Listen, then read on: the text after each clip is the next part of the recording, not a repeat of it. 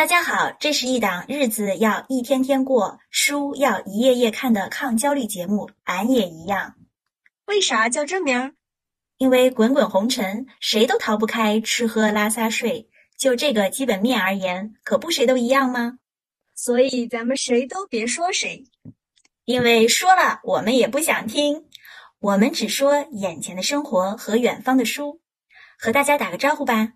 我叫飞米。我叫小镯子。今年是《甄嬛传》热播第十个年头了。说起这部剧，女人真多，因为它是一部大女主的戏，在这里面女人是斗智又斗勇。不过斗得再精彩，我们也不打算说她。像菲米和我这种心里住着一个胡渣子大叔，就像我们节目的封面一样。对我们这样的人是不喜欢看女人斗的。那么说甄嬛是为了给另外一部剧抛砖引玉一下，你竟然敢说人家的《甄嬛传》是砖，不怕被人家拍吗？呃，不怕，我皮比较厚。啊，玉是谁呢？自然就是我胡歌的《琅琊榜》。这是一部二零一五年的剧了，说起来也有六个年头了。啊，我们喜爱的膀子已经六岁了呢。这六年，这部剧我已经完整的看了五遍，是从头到尾一集不落的那种。最让我自己也无法相信的是，每次看这个我还是会熬夜的看下去，根本停不下来。但是对我来说呢，我并不是想要去细抠它的每一个细节，我就是很要想回到这他的故事里面去。我当时第一次看这部剧是在二零一五年底，当时它非常的火，在网上口碑极佳。我听到很多人对他的一种评价是中国版的《基督山伯爵》，当时就特别吸引我。但是我真的去选择看这个，是因为别人的二创一个剪辑的视频，我感觉里面的人物特别的鲜活有力。当时最让我印象深刻的一个场景，就是我们的夏守尊和梅长苏的对峙，觉得他们两个实在是太厉害了。对梅长苏和那个夏守尊两个人每次对峙的时候，我就觉得他们真的是把人物演到了灵魂里，尤其是夏守尊那个小表情就特别的丰富。嗯，我呢其实是在今年才去看这部剧的，而且完全是受菲米你的影响，因为在我们的圈子里有这样一句话：菲米是一位有眼光的同事，所以你的推荐就特别有力量。我花了一周的时间看完了第一遍。就两个字上头，五十四集看完了，我觉得我的脑袋就是满的，好像每个剧中的人物都能在我的脑袋里跑来跑去，这种感觉就特别的神奇，就不像其他剧，每次我看完，反正就只记得一件事儿，他爱他，然后就没有其他的了。所以《琅琊榜》给我这种神奇的感觉，然后就会让我有一种担忧。担忧什么呢？就是生怕自己的脑袋太小，把那么一两个有趣的灵魂就挤没了。所以我就忍不住的想去刷第二遍、第三遍，然后把这些有趣的灵魂一个不落的都刻在脑子里。对，真的是很多的人物，我再去看他的时候，我就会发现他的一个更多的一个动人的地方，更多的一个可爱的地方，太有意思了。对，我看弹幕上说这部剧就是没有配角，好像每一个角色都是主角，演的都很到位。对，呃，这部剧好像有另外一个那个称呼啊，然后可能相对于《甄嬛传》是女人剧，然后这部剧有一个称呼叫做男人剧啊。我觉得这个称呼比较这个野蛮，因为他这个男人确实很多，所以就叫男人剧。那在这个剧里，给你印象最深刻的男人是谁呀？那太多了，但是我首先必须要提名我们的严侯爷，我觉得他真的是从年轻帅到老呀，不管是这个角色还是演员王劲松老师，都完全征服了我。我先讲两个场景，第一个是严侯爷年轻时间。他年方二十，手执王杖直节，只带了一百随从，卷衣素冠穿营而过，刀斧斜身而不退。在大鱼便战群臣，大梁的将士则趁机反攻，解除了当时的一个边境的危机。这一段往事听起来是不是很燃？他是梅长苏讲给玉京听的。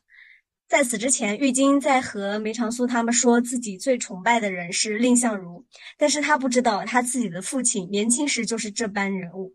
从这里其实也能看出来，严侯确实和儿子交流比较少。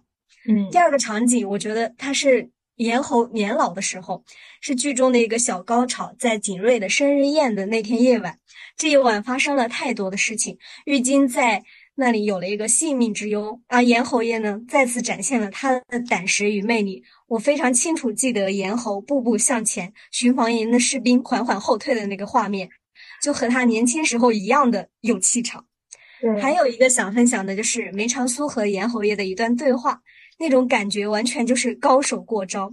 苏哥哥知道侯爷是一个重情义的人，所以当侯爷不断问他的时候，他一句也并不解释，只是重复又问了一次：“侯爷，您可愿意？”严侯爷只回了一句：“愿意。”哎，这个像不像是那种求婚的场景？你愿意嫁给我吗？我愿意。话特别短，但是好像对一个人的意义却是十分重大的。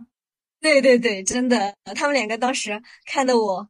超激动，然后这一段对话的台词也很棒。卓总，我们来读一下，你来饰演一下严侯。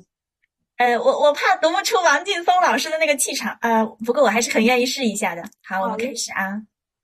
朝局混乱，后宫凶险，人心叵测，陛下偏私。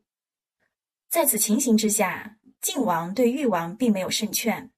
我安居府邸，好歹算是一个富贵闲人。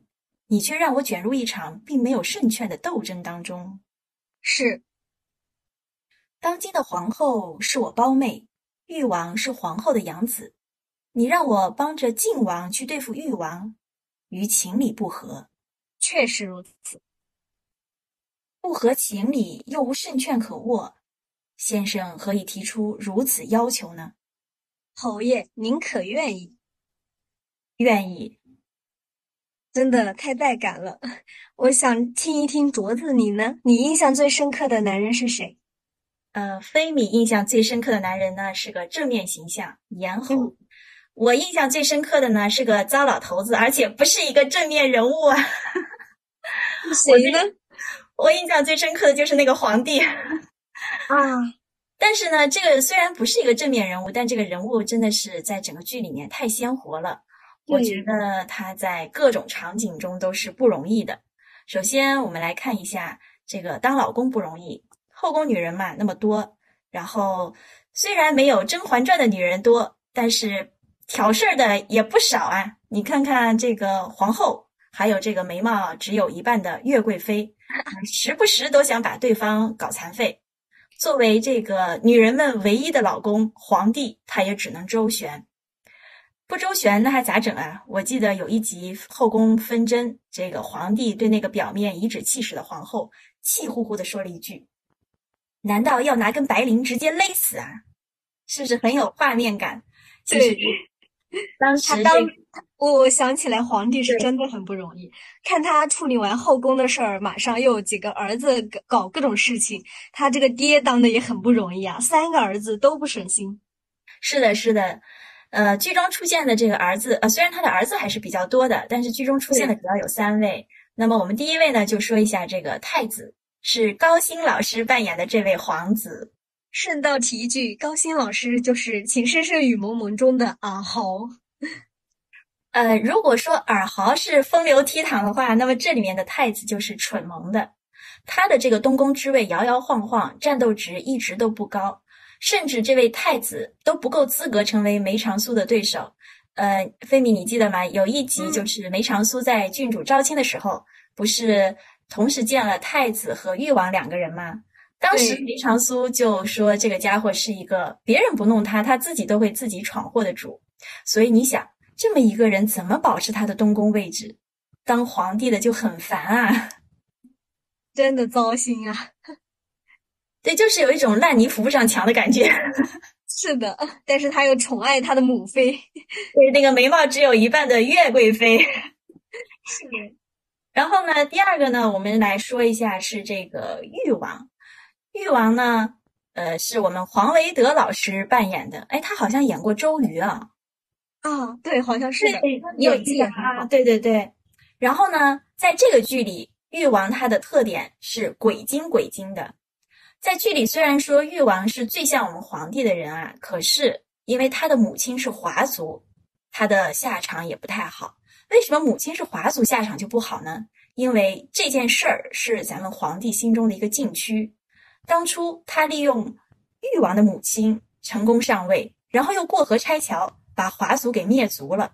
这本来是一个惊天秘密，皇帝打算带进棺材，可是稍不注意，这小子啊就被人利用了，然后就告诉他啊，你的母亲被你的皇帝爸爸曾经利用过，而且整个家族都灭了，所以呢，他就想为母报仇。他那句经典的台词你还记得吗？难道我是我是什么？小棋子吗？是的。那所以呢，皇帝面对这个儿子也是很烦的。那么我们的靖王殿下呢？你觉得？靖王殿下就是王凯老师扮演的。呃，我感觉这个整个五十四集里，靖王殿下特点非常鲜明，就是耿直耿直的大水牛。对，大水牛啊，这个我觉得这个称呼真的很很很符合他，因为他特别的耿直，很符合牛的性格。他这十多年来，我觉得他就没干别的事儿，他就一心想逼自己的爹认错。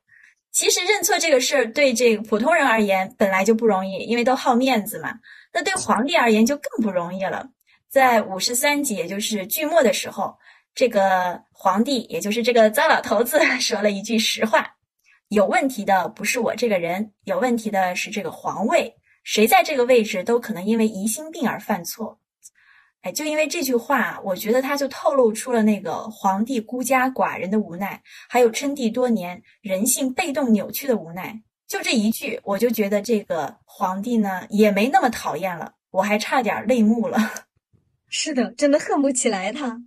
对对对，嗯。后来啊，我因为后来又刷了几遍，因为我是吃饭也看这个剧，然后睡觉前也看，睡觉过程中也把这个剧当做那个背景音乐在放着，所以就刷了几遍之后，我渐渐感觉剧里面虽然男人多，但是好像有个大体的规律，就是可以基本分为两大类，一类是控制型，一类是随意型。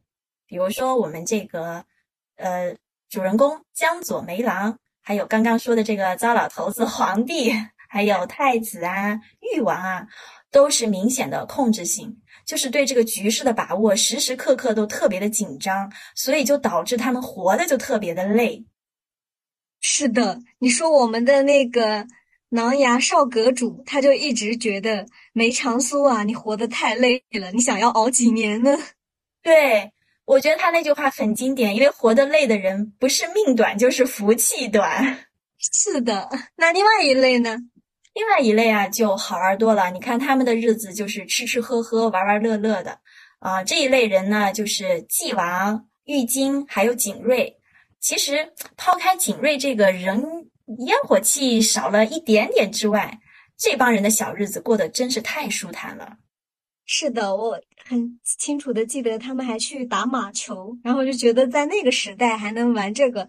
可太舒坦了，就像冬天吃火锅，咕嘟咕嘟的，特别暖，很舒服。对，所以菲米说了嘛，这个剧特别适合冬天看。是的，我觉得你这个对男人的两个分类也特别棒。在这个剧里面，舒服一点的这种小日子真的是很少，但是是一个很好的调剂品。像我们后来还会去单独去看一些苏宅的日常，特别的温馨。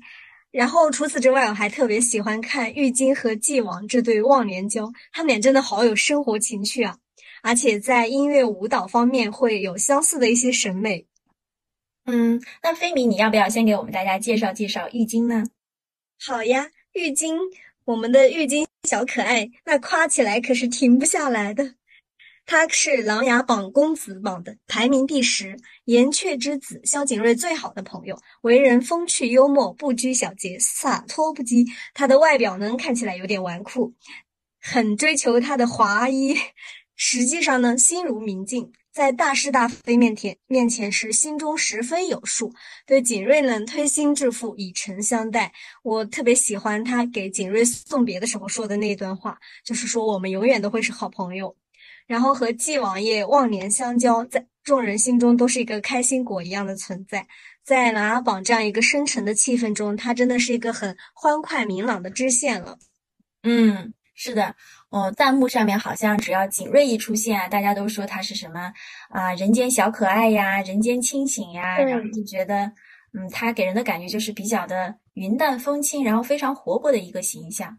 然后刚刚因为说了，就是另外一类就是这个啊生活型的这些人呢，然后还有一个纪王。纪王是谁呢？在弹幕中，网友亲切的称为他是熊二，因为那个皇帝是熊大，都胖乎乎的，所以他是皇帝的弟弟，他就是熊二。那这两个人在一起，我们会常常看到吃在一起、玩在一起、携手寻找生活之美的那个场景。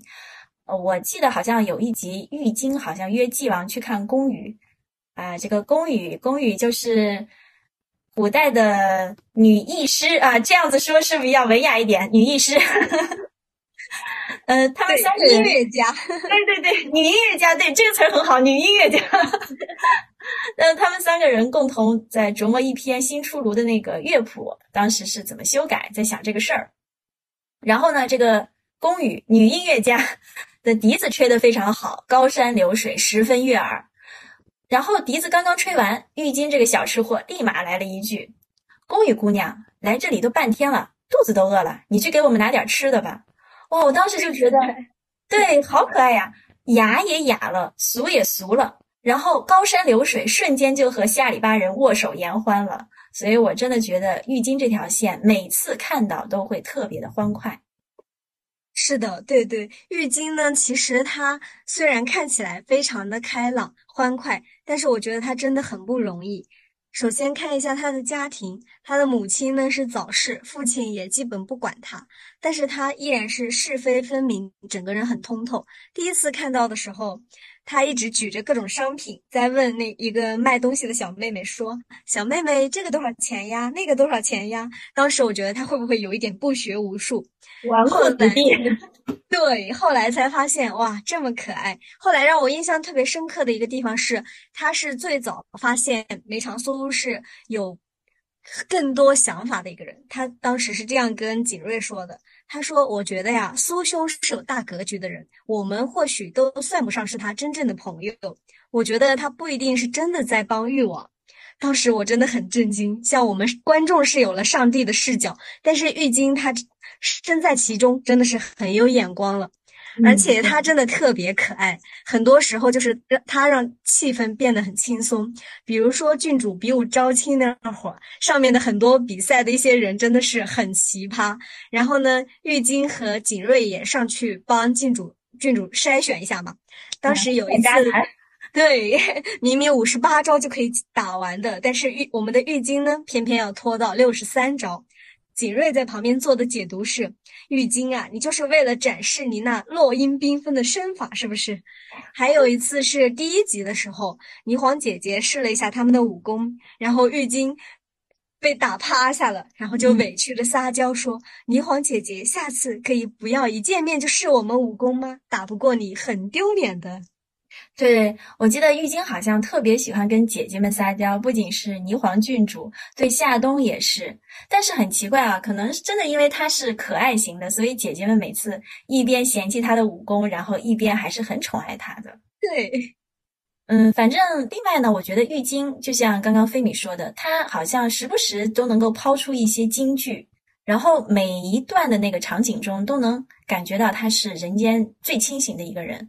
我当时记得比较深刻的是，严侯好像过年的时候想炸死这个皇帝，啊，为啥要炸死皇帝呢？因为皇帝把他心爱的女子给逼死了，所以他要为自己心爱的女子报仇。然后这个苏苏哥哥，也就是梅长苏，他提前赶过来，及时劝阻了严侯的这种啊个人泄私愤的行为。当然了，严侯最后也就是没有选择炸死皇帝，他就放弃了。然后呢，就跟玉京讲了这个故事。玉京第二天啊，他就来到苏府，对这个梅长苏进行了一番诚挚的感谢。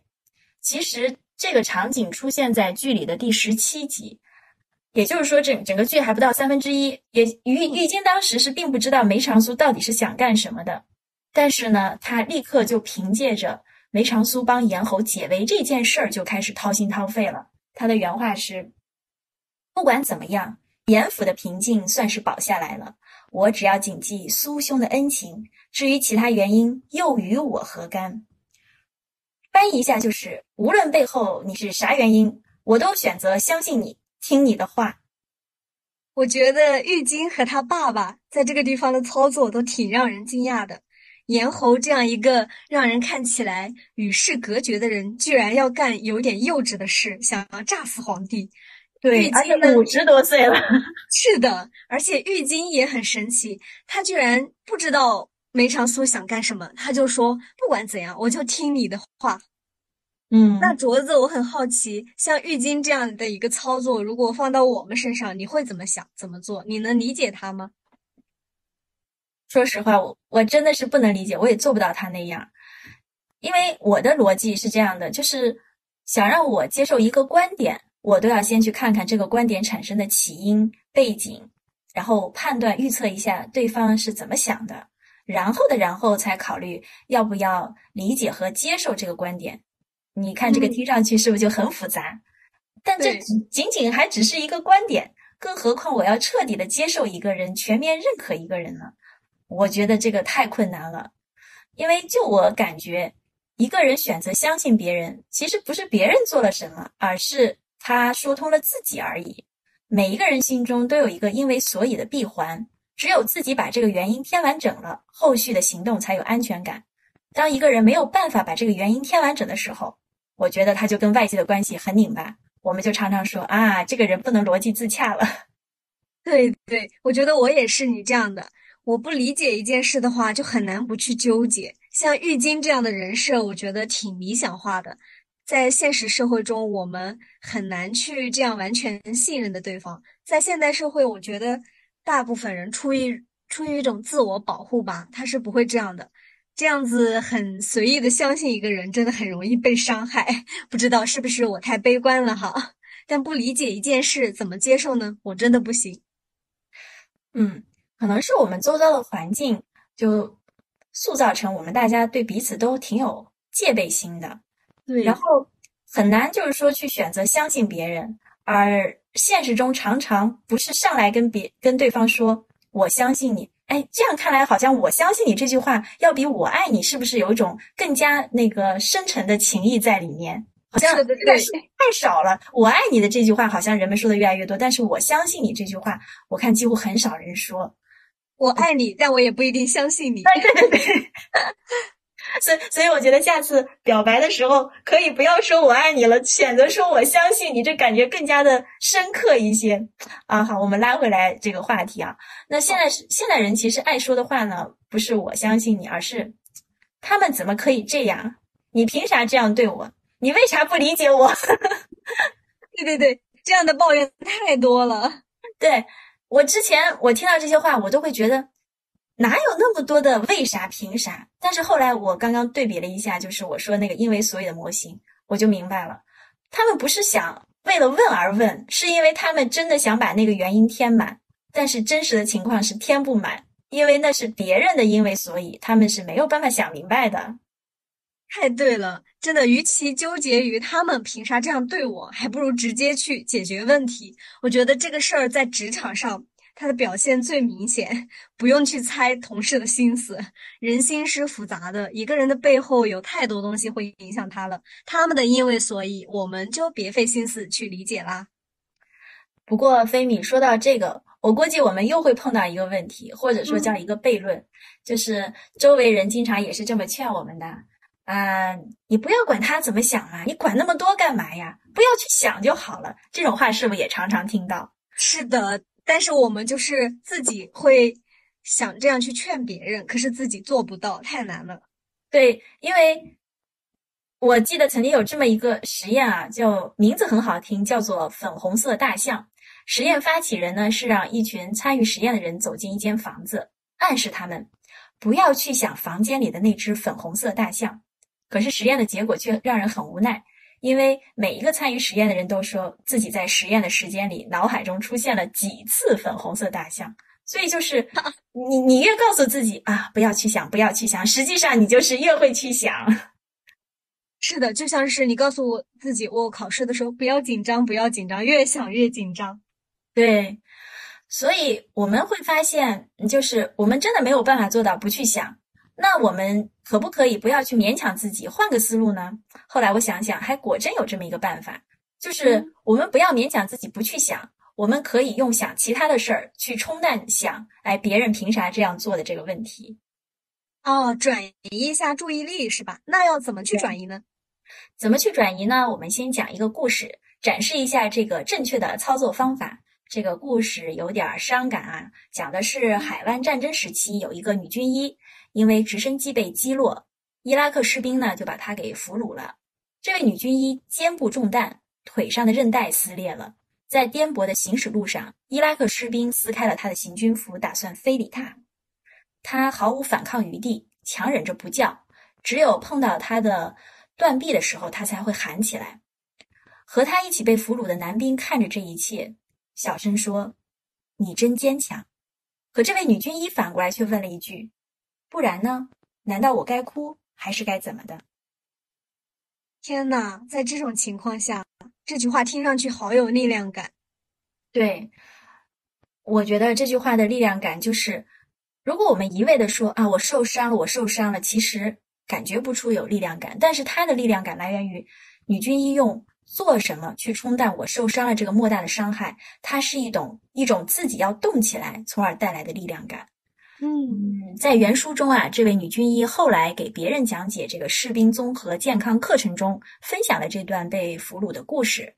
她做了一个这样的总结：做俘虏是对你整个生命的强奸，俘虏你的人控制了你的一切，唯一留给你的就是接下来你该怎么想。天呐，我觉得他这段话说的真的太好了。对，所以当你问到怎么去冲淡呢？因为这个故事真的是太好了，所以我脑海中第一个涌现的就是这个故事，我就分享给大家。哎，好像我记得菲米有一次你跟我聊天的时候，也好像说过类似的办法去克服自己当时要不去想一些不可控因素的经历。你要不要跟大家聊一聊啊？哎，好嘞。对，就是我上次跟你说了，月初的时候我去了单向他的活动现场嘛，呃，然后许知远和黄西老师在那边对谈，然后现场的观众呢提了一些问题，有一个中学的女生，她就问，嗯，如何在演讲中缓解自己的紧张情绪呢？为什么我特别关注这个问题？因为我有的时候也会有。当时黄西老师的回答我特别赞同，他说不要把你的紧张这件事说出来。因为你一旦说出来，紧张的情绪和其他人的情绪不断的互动，有人和你一起紧张，你就会更加紧张。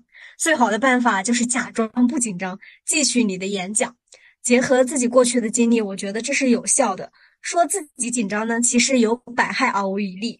我觉得这里的感觉就和刚刚上面那个。女军故事是一样的，对对对，女军医她就是没有把她的这个痛苦说出来，说出来没有什么意义，你不如转移一下的注意力，把你的精神集中在你在做的这件事情上。对对对。第二个事是想到了我那天听了一个播客，他们讲到了《百年孤独》的阅读难度这个事儿，这个事儿你知道，大家都经常会讨论，只要一说到什么《百年孤独》，就是死活看不下去的书。呃，对。然后我记得最经典的是。哎呀，翻开前面几页，发现出现了很多主人公，但是主人公的名字为什么都一样呢？不得不看人物图，一直继承。但是我跟你说，我看《百年孤独》的故事比较的奇怪一点啊。我是高二的时候看的，高二就看《百年孤孤独》啦。是的，我觉得当时我也是一种转移注意力，上课的时候完全集中在我们的那些考试上啊、试题上，然后回家的时候看到这样一本书，我就觉得。这个名字有点吸引我，然后作者还有得诺贝尔文学奖，我要去看一下。读的时候就觉得里面的内容很离奇，奇奇怪怪的诗意，神秘自由的吉普赛人，还有一些人物的行为也很怪，比如阿满兰塔把裹尸布织好了又拆，拆了再织；他的哥哥奥雷鸟洛呢，把小金鱼融化了再炼制，融化了再炼制，反反复复。最后甚至出现了一个孩子长着猪尾巴，当时我就觉得这是什么故事？就是跟我看的离奇的神话传说一样吗？没有太多难以接受的，我就是当故事一样把它看下去了。但是之后我就像你说的，上大学之后，大家一直就在说不敢挑战这本书，但事实上呢，我觉得它并不一定有那么难懂。你真的只是把它当成故事，拉美的文化，然后去理解它、接受它，还挺有意思的。由此，其实我也想到了当下互联网上的很多互撕，比如说最近这一个月，咱们就吃了太多的瓜，对对，瓜都吃撑了。是的，我感觉他们这样公开的讨论这些事儿就很低效。我们大众根本就不知道他们具体发生了什么，但是我们一直在试图分析这个人为什么这样做呢？嗯，他这样一个长得很帅气、看起来很优质的偶像形象，为什么会做这样的事情呢？大家就在分析。但是我觉得，就像你上面所说的，我们怎么可能理解他为啥那样做呢？那是他的思维模式和行为习惯下产生的，就没有必要去浪费这个时间。但是很多人他其实都是这样。被这个情绪所引导了，然后就深陷其中，就愿意去想为啥人家这样做，然后展开激烈的讨论。关键是深陷其中还并不自知，并不自知呢，就找不到很好的路去突破这个难。嗯，在我们看来，其实是浪费时间和精力的一种困境吧。可能人家觉得是一种自我享受的过程。呃，但是呢，我刚刚听了就是菲米分享他读《百年孤独》啊，还有就是。呃，怎么样克服紧张？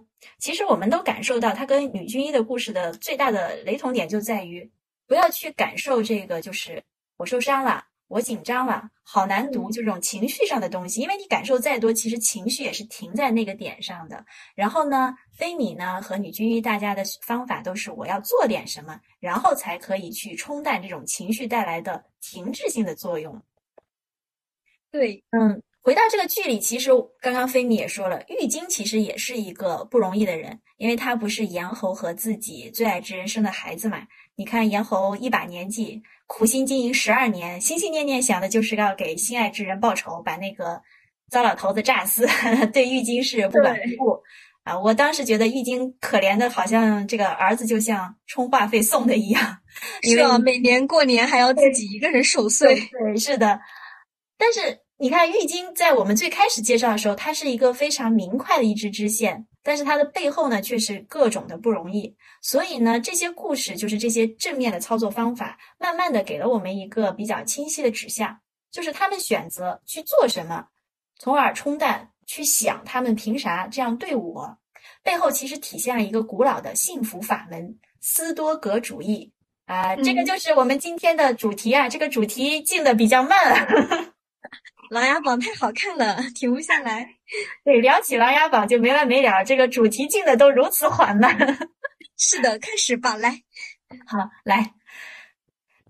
啥是斯多格主义呢？卓子，你来介绍一下。斯多格主义呢，首先我们要开宗明义的说，它是一种哲学。啊，听了我我又压力山大了。我能想到的就是灵魂三拷问：我是谁？我从哪儿来？我将去哪儿？想到那个表情包了。我之所以笑的原因，就是我知道菲米马上会接这一句了，因为哲学确实是给大家一个不太好的印象，太深邃了。不过呢，别紧张，斯多格没有这些灵魂拷问，相反，他特别的亲民，他就像是一个我们熟悉的老爷爷，在夏日的晚上摇着蒲扇。坐在躺椅上，跟你说：“多吃点好的嘛，日子没有必要这么苦。”哎，这么和蔼的吗？没错，就这么和蔼。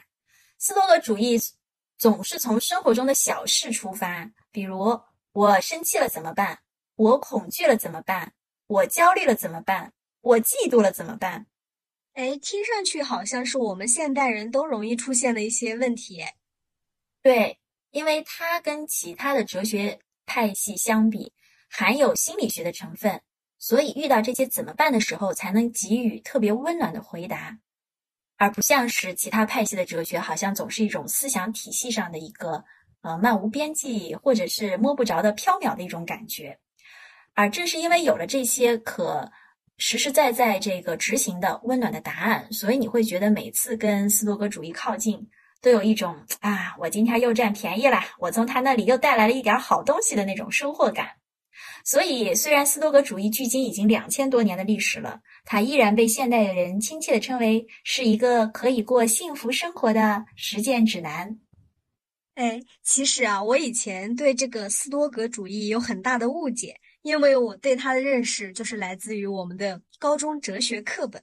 我当时觉得这个学派似乎特别的消极。一点也不实际，但是我看了你推荐的这本书之后，才发现我完全被误导了耶。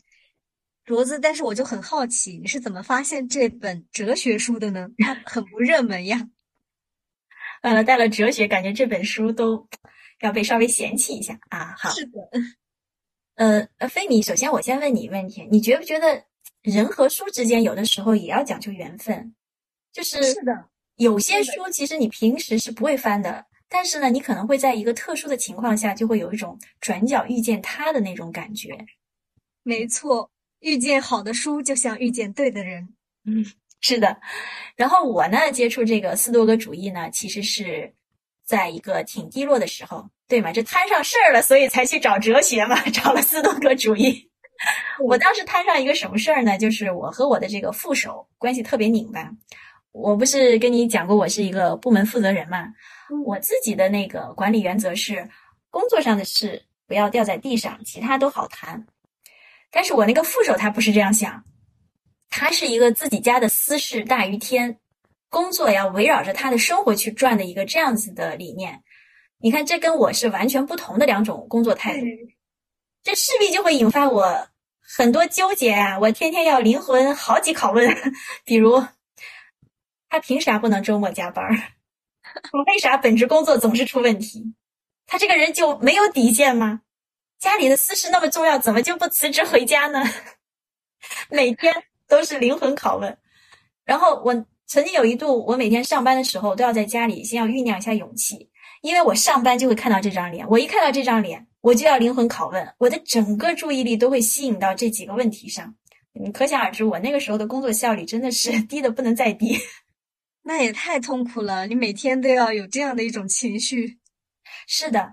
而且人特别的奇怪，起先我们是先发现一些不好的事，但很快就会引发对一个人的反感，而这种反感的力量，我后来意识到它是一种巨大的，有时候甚至我觉得是可怕的，因为它就会让我陷入一种，就是我觉得我副手无论做什么都让我很不爽的境地。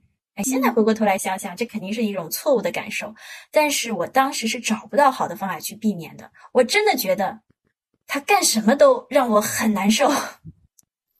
直到有一天，对，直到有一天，我就无意中翻到了这本书，就是像哲学家一样生活。我看到那个第二部分斯多格主义的心理技巧第五章和第四章的时候，我真的是一拍大腿，哎呀，通了，所有的拧巴都没了。啊，我发现真的是这样，在人生的某些特殊的时刻，你遇到的一本书，真的可以特别深刻的改变我们。你说的这种情况，我真的。经常都有同感，快来说说书里的内容如何点拨你的，让你没了拧巴。嗯，之前不是说了吗？就是第四章和第五章让我有了一拍大腿的感觉。我们就重点说说这两章。第四章这个标题就很好，叫“消极想象能发生的最坏结果是什么”。当时读到这个标题，我真的有一种晴天一声雷劈开了我的天灵盖。我忽然意识到，对呀，最坏的结果是什么呀？那个我的副手不是所有的结果都能给我带来最坏的后果，对吧？所有的行为都带来最坏的后果。如果他所有的行为都能给我带来最坏的结果，那他难道是上天派来折磨我的吗？显然也不是，对吧？所以我当时我就觉得，我一定要有一把尺子，用这把尺子离出来我的底线到底是什么，然后我再去用它看一看我副手的什么行为带来的后果超越了我的底线。肯定有些行为是不可能带来这个最坏结果的，也就没有超我的底线。然后，对第五章呢，就是控制两分法，这就太绝了。我立刻就明白了一件事儿：控制我可以控制的，放弃我奢望控制的。这两啊，嗯，你具体说说。这两张我觉得当时连在一起，就是有一种把当时那种我不知道怎么。怎么才好的那种混沌的困境给劈开了，然后我当时是这么想的啊，就是作为副手，他这个人我是没有办法改变的，我也不需要改变他所有的事情，这也不是我要管控的。我其实管控的那一部分很少，就是跟他合作的这个过程，其他我是不需要的。所以我现在对他的态度一下子就降低了很多。我对自己默默念的咒语是这样的。嗯，反正他只是个同事，我又不需要和他举案齐眉谈恋爱，喜不喜欢有那么重要吗？能合作就行了呗。所以人一旦在心中把对方的位置放低了，就不会被对方影响太多，反过来就能专注自己的事儿了。以上啊，就是斯多格给我带来的一个转变，我的烦恼少多了。哎，真的是，有的时候那种烦恼就是没有必要，还不如专注于自己。我觉得你这句话真的太棒了，我要把它背下来。反正只是个同事，我又不需要和他谈恋爱，我一定要记住他。在每一个同事让我生气的时候，想一想，感觉我也悟了。在我们生命中，其实大部分人我们都不需要长期和他生活在一起，那我们没有必要和他非常的默契和合拍合拍，对吧？不能控制的就没必要控制，放下吧，把这些时间精力放在自己能控制的东西上，才是明智之举呀。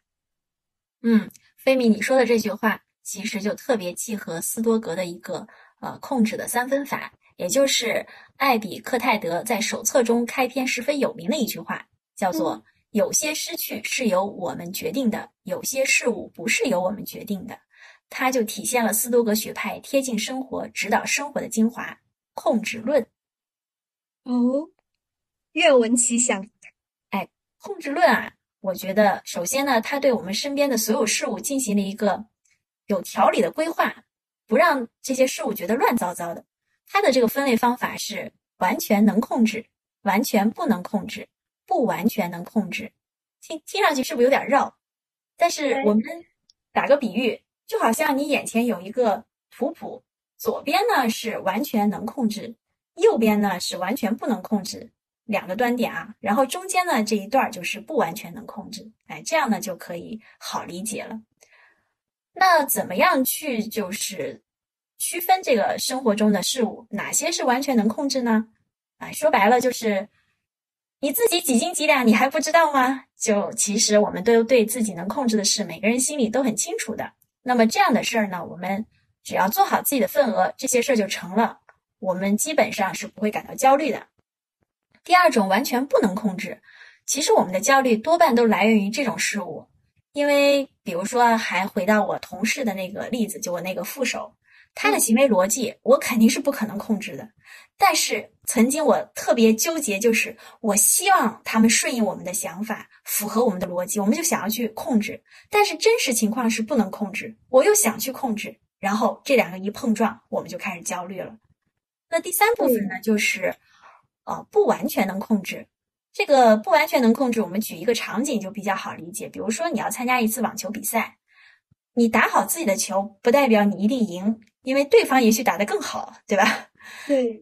但是呢，你如果毫不控制，我就不好好打，我就想躺赢，那也不太可能，这是一定会输的。所以呢，这种事物是你不完全控制吧，也不对；你说它完全控制吧，也不对。那这就是第三类不完全能控制。哎，你说的这三个，我就觉得想起我们中国那句话：“尽人事，听天天命。”尽人事就是我们完全能控制的地方，天命就是我们不完全能控制的地方，不能控制的，对吧？对。然后还有一部分是，啊，就是叫做什么天时地利人和加在一起才能完成的，就是不完全控制的事儿，对不对？是的。那我们要要怎么进行这样的一个三分法呢？我觉得它是分得很清晰，但是具体要怎么做？具体要怎么做是，比如说针对第一种，呃，这个完全能控制的，那因为自己完全能控制，所以我们的每一分努力都能看到效果。我们不光可以去控制自己投入的这个时间，然后而且我们还可以控制，就是整件这件事运行的一个过程。比如说，我想快一点呢，或者是我想慢一点，都可以。所以我们在面对这件事情的时候，就是要把自己的时间和精力完完全全的放在这件事上。我们就可以看到无上限的收益，同时呢，我们的成本又是有下限的。这样的事情是应该多去关注的。举个例子啊，比如说我们的健康，我们去健身，那么这样的事情就是完全可以控制的。啊，太对了。对，那么还有一种呢，就是第二个完全不能控制的，那就是不要再花时间在这些事情上了。比如说，他们怎么可以这样对我？他为啥不理解我？这些问题就像明天会不会下雨一样，对我们来说是一个永远没有答案的问题。你怎么管得了别人的行为呢？你怎么管得了明天老天爷一定会下雨呢？所以，与其花费时间去对这样的事情的结果进行任何的猜测和揣摩，都不会影响对方的一些行为，我觉得我们就没有必要把注意力花在这些事情上。毕竟二十一世纪什么最珍贵呢？注意力最珍贵。对，注意力已经很稀缺了，大家的时间都是宝贵的，不要浪费时间。对，那最后一类呢，就是不完全控制的事情。然后我们就说要向外求，不如向内求。比如还回到刚刚那个例子啊，就是打网球的时候，打网球，因为我们说了它是一个不完全控制的事情，所以我们的目标就不能说啊，我一定是为了赢得比赛。因为这个是不完全控制的，没有人会告诉你一定。你如果这样想，你就会又会失望或者是焦虑。而你要这样想，就是哎，我要尽可能打一场漂亮的比赛，因为输了的比赛也有可能是一场漂亮的比赛。所以说，我们要尽量的考虑，在不完全控制的事物中，要剥离出哪些是可控的，哪些是不可控的，然后抛弃那些不可控的，比如说比赛当天的天气呀，对手的发挥水平。那这些是不可控的，然后保留自己可控的，比如说我自己的状态，我自己比赛的目的。那这样呢，就是一种向外求不如向内求的过程。啊，我觉得你这里说的太好了，我听了之后已经想要马上去写我的新年计划了，把它分开，然后我觉得生活就变得轻松很多了。在此也想给大家推荐一下我今年读到的书里最喜欢的一本，哲学家罗素的《幸福之路》。之前看到书名觉得很鸡汤，但是它的内容真的很值得大家去研读一下，千万不要错过它。为什么我会突然想到这本呢？因为前面镯子说的这些话让我想起了里面的一段。罗素在说到我们现代人的情绪性疲劳时，说了这么一段话：培养一种有条理的思维，在合适的时间充分的思考一件事，而不是在所有时间里断断续续的思考这件事。它所增加的幸福感和所提高的效率是令人吃惊的，真的，我现在每天下班的时候就会觉得，相信也不止我，大家都觉得很疲惫。可是我们现在跟父辈相比，其实我们没有身体上的疲惫，更多的就是这样一种情绪性的疲惫，因为你的思维是没有条理的，你在不不同的时间断断续续的思考各种事情，以至于你的效率很低，幸福感当然也很低。对，所以我们的父辈们根本不能理解我们，觉得你们一天风吹不到，雨淋不到，坐在那个舒适的格子间里面就敲敲电脑键盘，哪来那么多的疲惫？哪来下了班连话都不想说？是的，我觉得相比而言，大家的身体真的不如父辈们呢，因为情绪性的疲劳已经让大家身体也很疲惫了，再也不想去社交运动这种，对，就是掏空了我们自己。对。所以就是看了一下这个观点，真的和你上面说的斯多格主义的观点不谋而合呀。不过呢，这个学派也很古老，很难说我们的哲学家罗素先生没有受到他的影响。嗯，不过我们也虽然不知道罗素有没有受到斯多格的影响，但是我们刚刚说了嘛，斯多格是一个让大家找到幸福生活的一个呃一个哲学。罗素呢，他的这本书你看，不是刚刚菲米也说了，叫《幸福之路》。有没有影响不重要，反正大家的目标很一致，都是为了找到幸福。对，嗯，最后我们想能可以回到我们的小可爱玉晶身上，我特别想要给大家分享这样的一句话，刚好现在也是在二零二一年的最后两天了，我们大家未来的命运如何，将会遭遇到什么，现在谁也无法预料，所能把握的唯此心而已。我觉得太应景了，也特别好。你最喜欢的《琅琊榜》里面的一句话是什么呢？我最喜欢的《琅琊榜》里面的一句话，其实也是贴合斯多格主义的。虽然这句话来自于景睿，但是呢，却很好的契合了玉京小可爱的做法。他的原话是：“凡是人总有取舍，你取了你认为重要的东西，舍弃了我，这只是你的选择而已。若是我因为没有被选择而心生怨恨。”那这世间岂不是有太多不可原谅之处？毕竟谁也没有责任要以我为先，以我为重。啊，这句话很通透，很真的特别棒，而且也能够说明为什么景睿和玉晶是很好的朋友。就像你说的，他来自景睿，但是很契合玉晶，因为他们俩是一类人呀。对，他们是心意相通，所以才能说做永远的好朋友，对吧？对。那菲米马上要到二零二二年了，你有没有要跟啊所有的这些小伙伴们说一说自己新年的愿望啊？新年的愿望是我们可以把对《琅琊榜》的解析继续做下去，做下去哦。这是第一期，对，这就是我们俺也一样这个节目在新年里面最大的愿望，就是在芸芸众生之中，然后分享一些好看的书，谈一谈热火的小日子，然后给大家提供一些。不一样的观点，是的，希望我们二零二二都能更幸福。那就祝大家元旦快乐啦！再见喽！再会喽！拜拜！拜拜！